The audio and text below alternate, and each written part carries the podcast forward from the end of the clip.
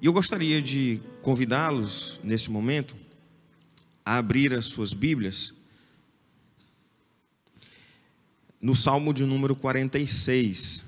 Né? E eu gostaria que os irmãos abrissem agora suas Bíblias no Salmo 46. E este salmo, por acaso, não por acaso, há pouco tempo eu fiz uma, uma reflexão sobre esse salmo em nossa igreja. E naquela ocasião eu não lembro exatamente porquê, mas a gente tinha colocado e, e, e eu tinha muita coisa para falar sobre esse texto e por algum motivo, eu não lembro agora qual foi, a, o sermão acabou sendo atropelado pelo, pelo tempo, né, e a gente acabou tendo pouco tempo para refletir sobre ele.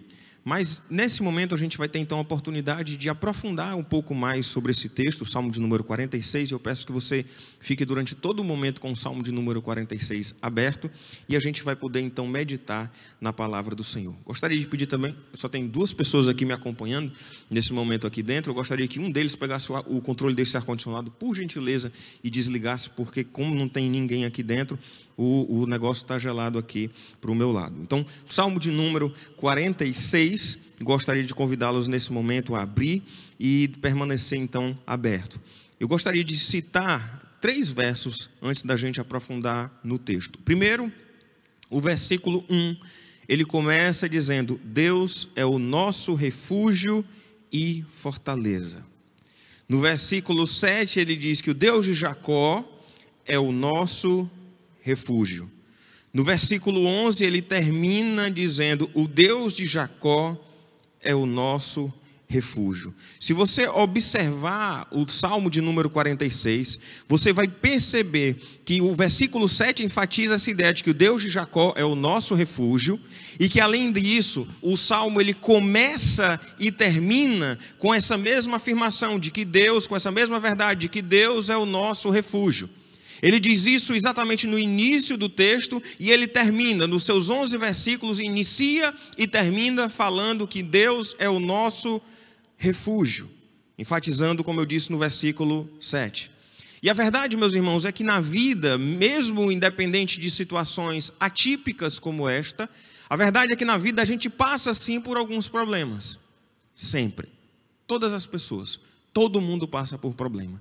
Em alguns momentos nessa caminhada, parece que a gente quer encontrar um refúgio, quer encontrar um lugar ou alguma forma de se esconder, de se abrigar do perigo, e parece que muitas vezes a gente não encontra onde se refugiar.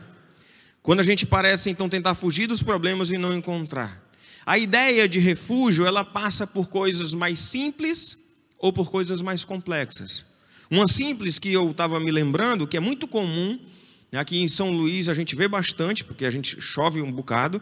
A gente vê, por exemplo, que começa a chover e você passa por algum viaduto e você vai ver vários motociclistas que pararam embaixo do viaduto e ficaram ali buscando refúgio, buscando abrigo em meio à tempestade. Literalmente, isso acontece às vezes na nossa vida, de buscar refúgio em meio à tempestade.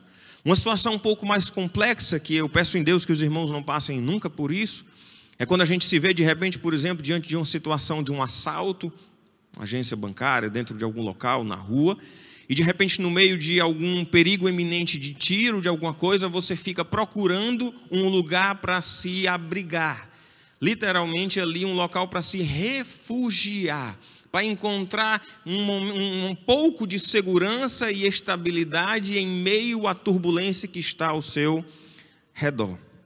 Na Bíblia, particularmente a ideia de refúgio, ela é muito forte e fortemente associada ao texto lá de Números 35, e tem outros textos que falam sobre isso também lá no Antigo Testamento, que era sobre a, a ordem do Senhor para que fossem estabelecidas seis cidades refúgio no território ali de Israel.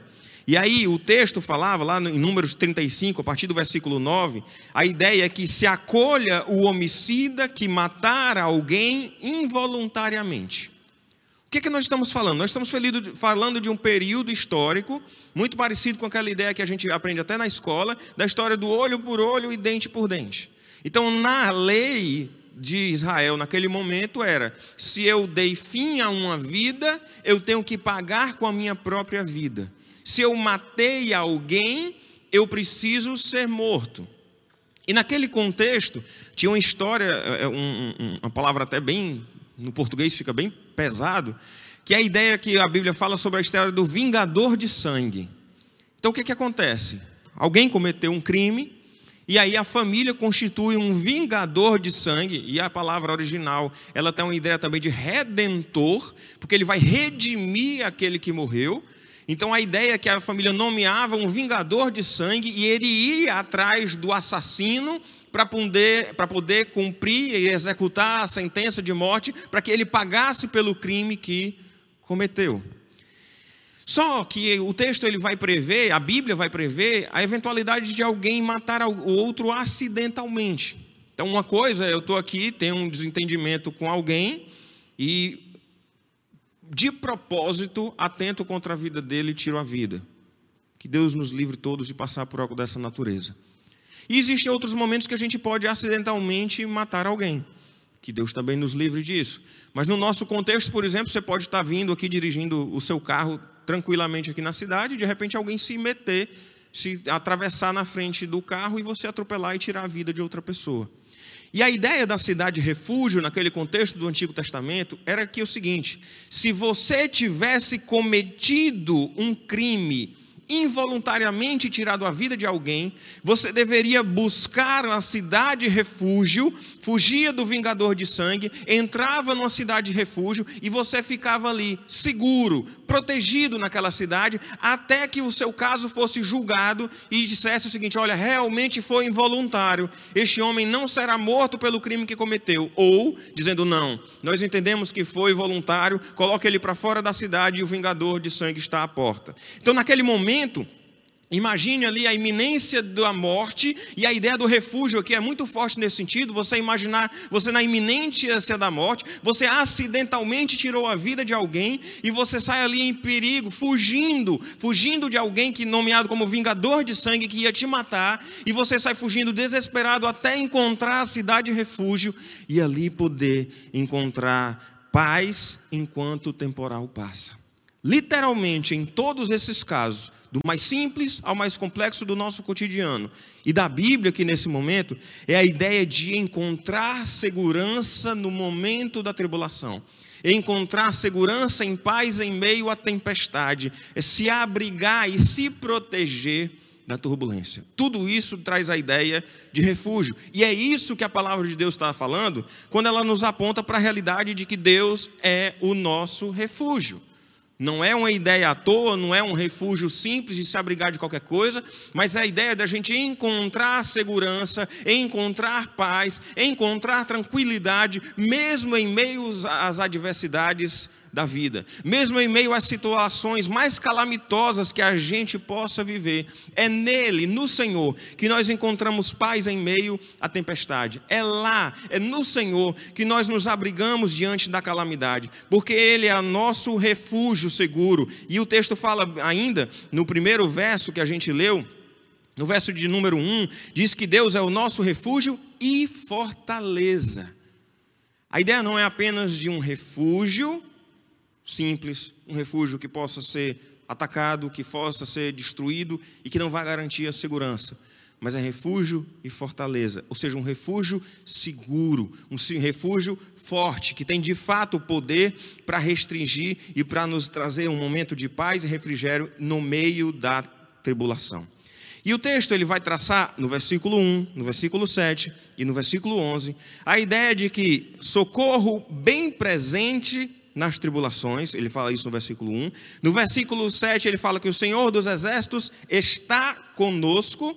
No versículo 11, ele vai enfatizar que o Senhor dos exércitos está conosco. No versículo 1, ele fala que ele é o socorro presente. No versículo 7 e no 11, ele fala que o Senhor, o nosso Deus, o Senhor dos exércitos, ele está conosco. Isso quer dizer que o Senhor é o nosso socorro presente, o Senhor está conosco, o Senhor é o nosso refúgio sempre presente. É muito ruim e difícil você se imaginar precisando de refúgio, precisando de conforto, precisando de abrigo, clamando por socorro e imaginar que aquele socorro não chega. Imagine-se, Deus nos livre mais uma vez, de uma situação, por exemplo, de você estar machucado, ferido, chamando uma, uma ambulância e aquela ambulância não chega. Você está vivendo uma situação de perigo, chama uma, a polícia e você sente que a polícia não vai chegar a tempo para lhe proteger. Então, por mais que você imagine, não, eu preciso agora, o meu refúgio agora é uma ambulância que me leve para o hospital. Se ela não chegar a tempo, não adianta. Ah, eu preciso um reforço policial agora para me proteger diante de uma circunstância dessa. Por mais que você acredita que seja de fato um refúgio naquele momento, se ele não chegar a tempo, não adianta.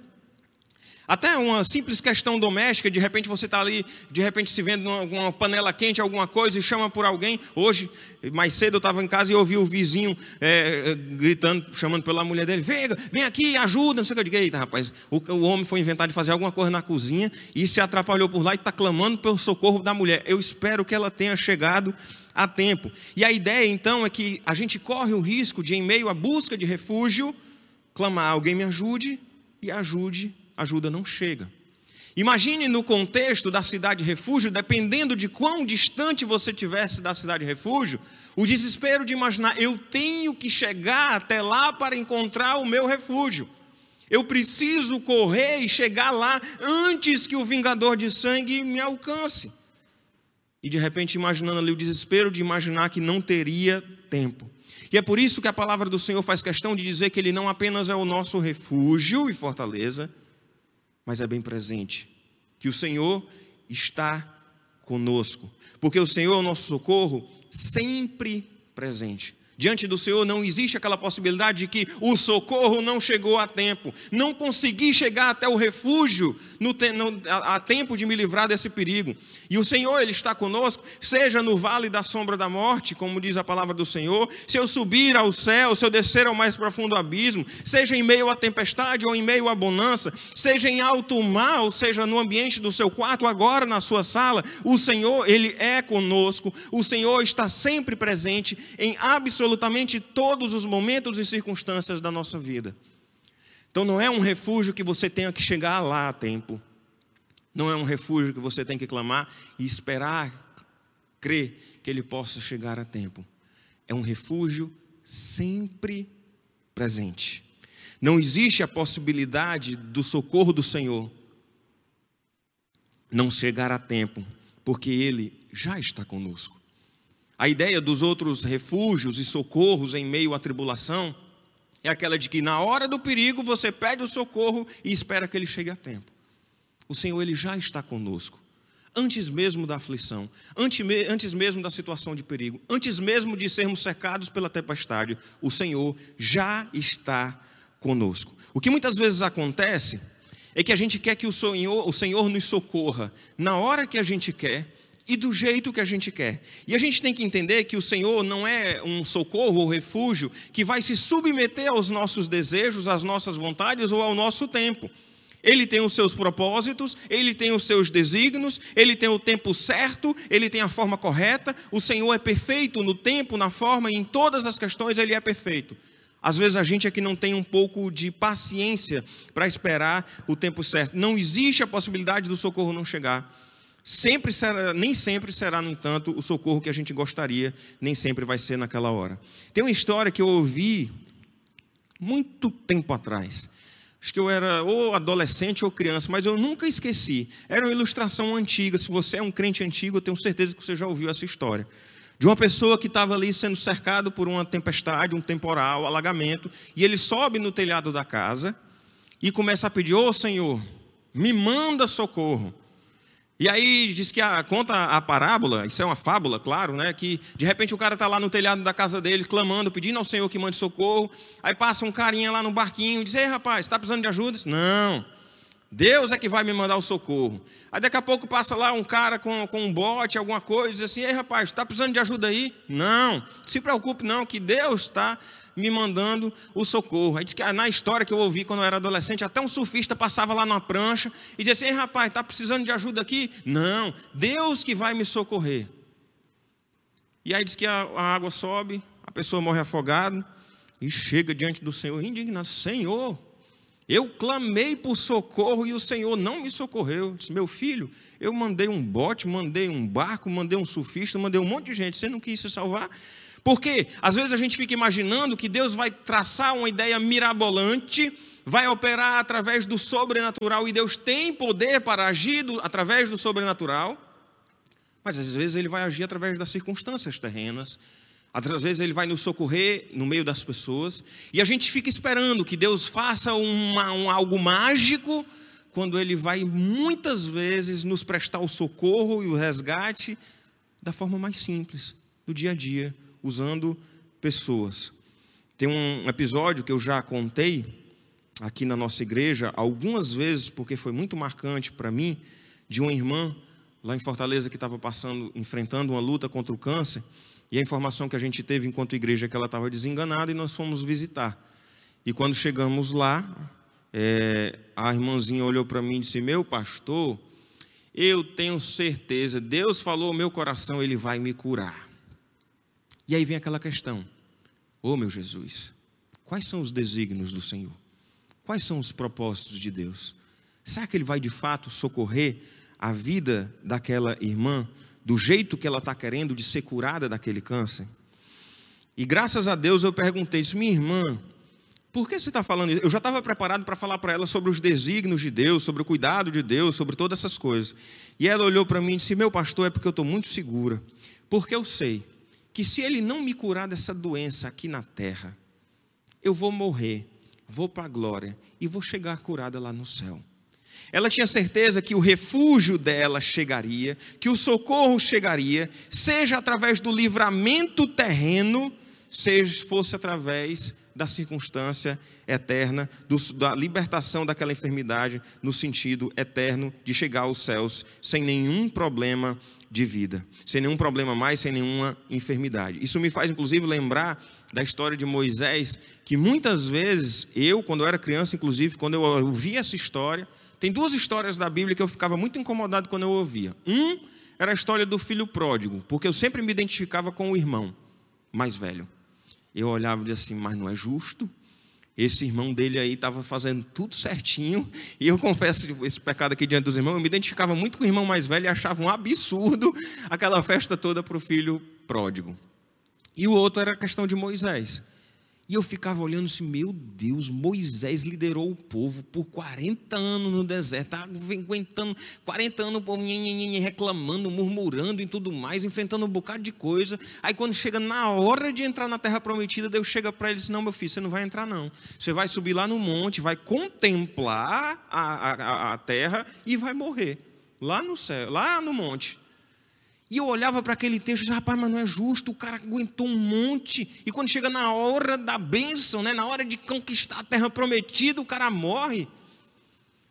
Quando a gente amadurece, a gente olha para aquele texto e pensa assim, rapaz, como Deus é bom, inclusive com Moisés. Na hora, qualquer um de nós que ouvisse o Moisés repassando ali para Josué e dizendo que ia subir o monte para morrer, naquele contexto a maioria deve ter olhado e disse, meu Deus, coitado de Moisés, nem vai usufruir.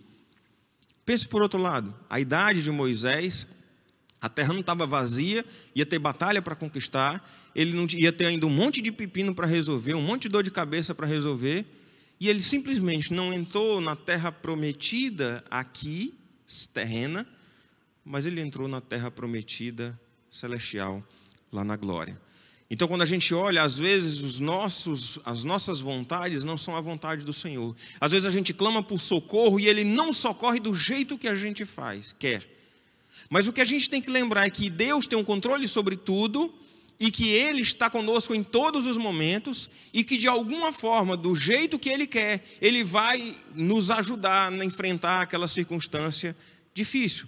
Eu sempre lembro, inclusive, daquela cântico que diz que se diante de mim não se abrir o mar, e eu sempre gosto de acrescentar que se diante de mim não se abrir o mar, e Deus também não me fizer andar por sobre as águas, eu tenho certeza que Ele vai me dar força para enfrentar aquele mar, nem que seja no braço. Então, às vezes, Deus vai operar milagres para nos livrar da circunstância difícil. Ele pode, sim, tem poder para nos fazer andar por sobre as águas. Ele tem, sim, poder para abrir o mar para o povo passar. A gente conhece isso por causa da palavra de Deus. Mas muitas vezes ele vai dizer simplesmente: Eu estou contigo, pode ir nadando aí, que eu vou te fortalecer. E você vai enfrentar essa tempestade na minha força e através do meu cuidado sobre a tua vida. E aí no versículo 2, ele diz o seguinte: Portanto, portanto, diante dessa realidade, Deus é o nosso refúgio e socorro presente, não temeremos. Ainda que a terra se transtorne e os montes se abalem no seio dos mares, ainda que as águas tumultuem e espumeja, na sua fúria os montes estremeçam. As angústias, os problemas da vida, eles podem nos fazer desanimar. Eles podem fazer a gente enfraquecer na fé. Eles podem nos levar a perder a confiança no Senhor. Mas nesse contexto de dificuldade, como a gente tem vivido, em que tantas pessoas estão preocupadas, um, por situações de enfermidade ou morte de ente querido, por situações de dificuldade financeira de toda sorte, por de repente olhar e dizer: Eu não sei o que vai ser do sustento da minha família a partir de agora de situações outras de viver temeroso, de de repente ir para o supermercado. Eu não sei você que está de outra cidade nos acompanhando, mas a gente aqui, eu me senti quase num, num, num filme. Essa semana, domingo passado, quando eu fui ao supermercado, que você chega lá na, na, no supermercado, aí você pega o carrinho, vai chega na, na, na, porta do supermercado, a pessoa joga álcool, álcool spray lá no carrinho e passa o pano para você, aí você dá a mão, ela joga álcool gel na sua mão e você limpa e ela bota o termômetro na sua testa, aquele assim de distância para saber a sua temperatura, para saber se você pode entrar no supermercado. E alguns álcool gel espalhados lá pelo meio do supermercado. E eu olhando assim, disse, rapaz, eu estou me sentindo quase num filme. E às vezes, diante dessas situações, vai ter gente que vai lidar com isso numa boa. Ah, é isso mesmo. Tem que comprar comida, vamos lá comprar. Vou enfrentar com tranquilidade. Outras, como eu vi numa matéria de uma pessoa lá dos Estados Unidos, que foi dentro de uma bolha ela foi dentro de uma bolha para o supermercado, literalmente uma bolha de ar, e levou alguém com ela para empurrar o carrinho, e ela ficava dizendo que era para botar dentro do carrinho, e ela dentro de uma bolha. E uma pessoa foi chegar perto da coisa para tirar uma foto, ela ficou com raiva, como não chega nem perto da bolha. Literalmente, eu não sei se vocês já viram aquelas bolhas que o povo anda em cima de piscina. Pronto, ela foi com um bicho daquele para dentro do supermercado, para poder fazer a feira, para dizer o que é que tinha que pegar, e uma pessoa se contaminando lá de fora, botando as coisas no carrinho para ela. Então vai ter gente que vai surtar diante desses problemas, que vai esquecer da confiança em Deus. Eu não estou eliminando o elemento da prudência. A gente tem que ser prudente, mas a gente não deve temer. A gente não pode esquecer e enfraquecer diante da nossa confiança no Senhor. É por isso que o texto fala: ainda que a terra se transtorne, ainda que os montes se abalem, que as águas tumultuem por meio, ainda que os montes se estremeçam, eu não temerei. E por que, que eu não temerei? Por causa do que a gente estava falando agora há pouco. Eu não temerei porque o Senhor é o meu refúgio. Eu não temerei porque o Senhor é o socorro presente na minha vida. E mesmo que tudo saia do meu controle, que tudo pareça estar tumultuado, que tudo pareça estar longe da normalidade, não temerei, porque Deus é soberano e tem o um controle sobre tudo. Não temerei, porque Ele é o Deus Todo-Poderoso, e essa ideia também vai ser colocada agora no texto. Se você perceber no versículo 7, ele vai dizer: O Senhor dos exércitos está conosco. No versículo 8, ele vai dizer: Venham contemplar as obras do Senhor, que tem feito desolações sobre a terra. Ele faz cessar a guerra até os confins do mundo. Ele quebra o arco, despedaça a lança, ele queima os carros no fogo. A ideia, meus irmãos, aqui presente é que a partir desse momento ele passa a chamar Deus do Senhor dos Exércitos. A ideia é justamente deixar claro que nós estamos falando do socorro presente na nossa tribulação, do Deus forte e poderoso, que tem poder para cessar a guerra, que tem poder para acabar com pandemia, que tem poder para destruir qualquer arma de um exército inimigo, que tem poder para fazer todas as coisas. E o salmista ele nos convida a esse Deus Todo-Poderoso, ao Senhor dos Exércitos, forte e poderoso, a gente contemplar as obras do Senhor. E ele cita aqui algumas delas relacionadas particularmente à batalha, mas a gente é convidado também, para a gente lembrar do poder de Deus sobre todas as coisas, a contemplar as obras do Senhor de uma forma geral, no contexto geral. E assim a gente pode confiar ainda mais no poder do Senhor. A gente pode contemplar e observar as obras do Senhor, por exemplo, nas Sagradas Escrituras, nos fazendo lembrar que o Senhor, o nosso Deus, é o Criador dos céus e da terra, que tudo foi feito por obra das Suas mãos, Ele quem criou todas essas coisas.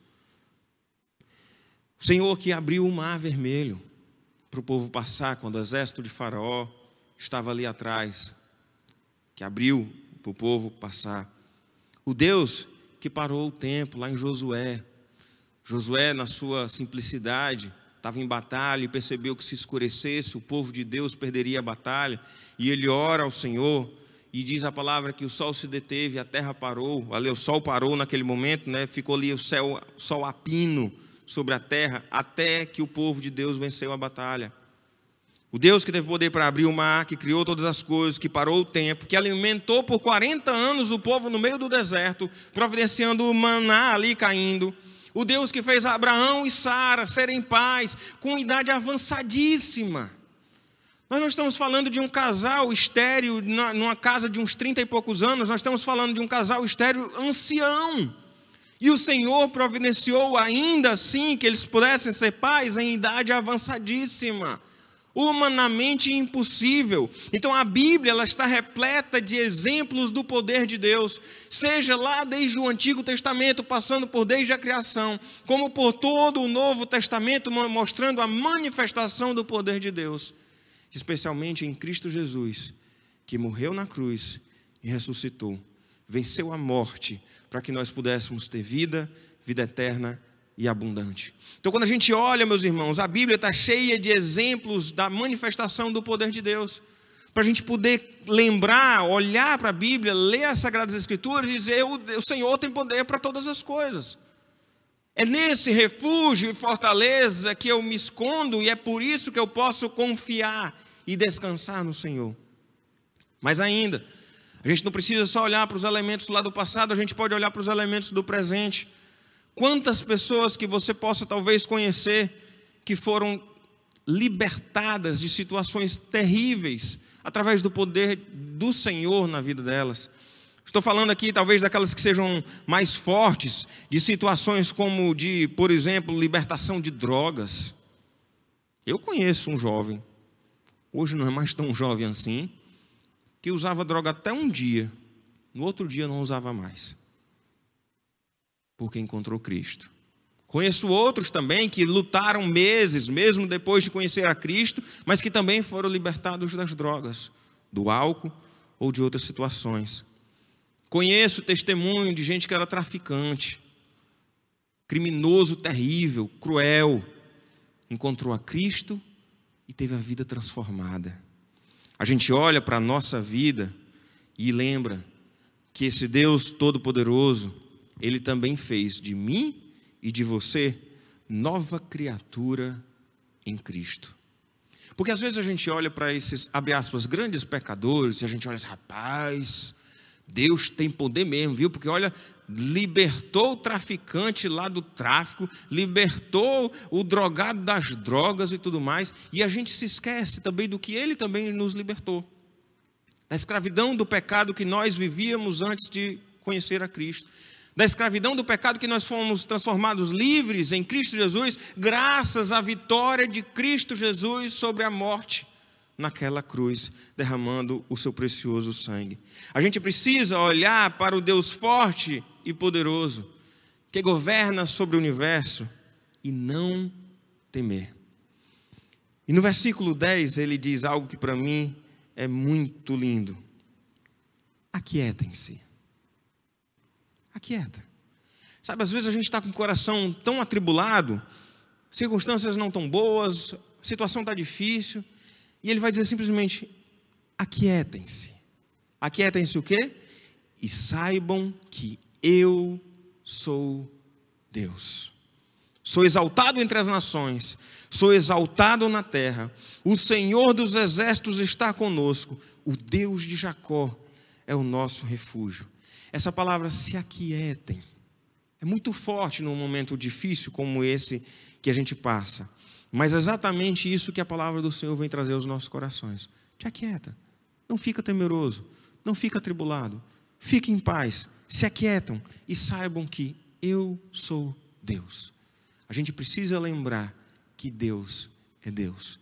Que Deus é o Deus soberano sobre o universo. É o Deus que tem poder sobre todas as coisas. Aquieta teu coração, Ele é Deus. Aquieta teu coração, Ele é poderoso.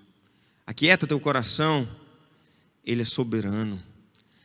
Aquieta teu coração, Ele é o nosso refúgio e fortaleza, socorro bem presente na tribulação. Que nós possamos todos aquietar os nossos corações e descansar seguros nas mãos do Senhor.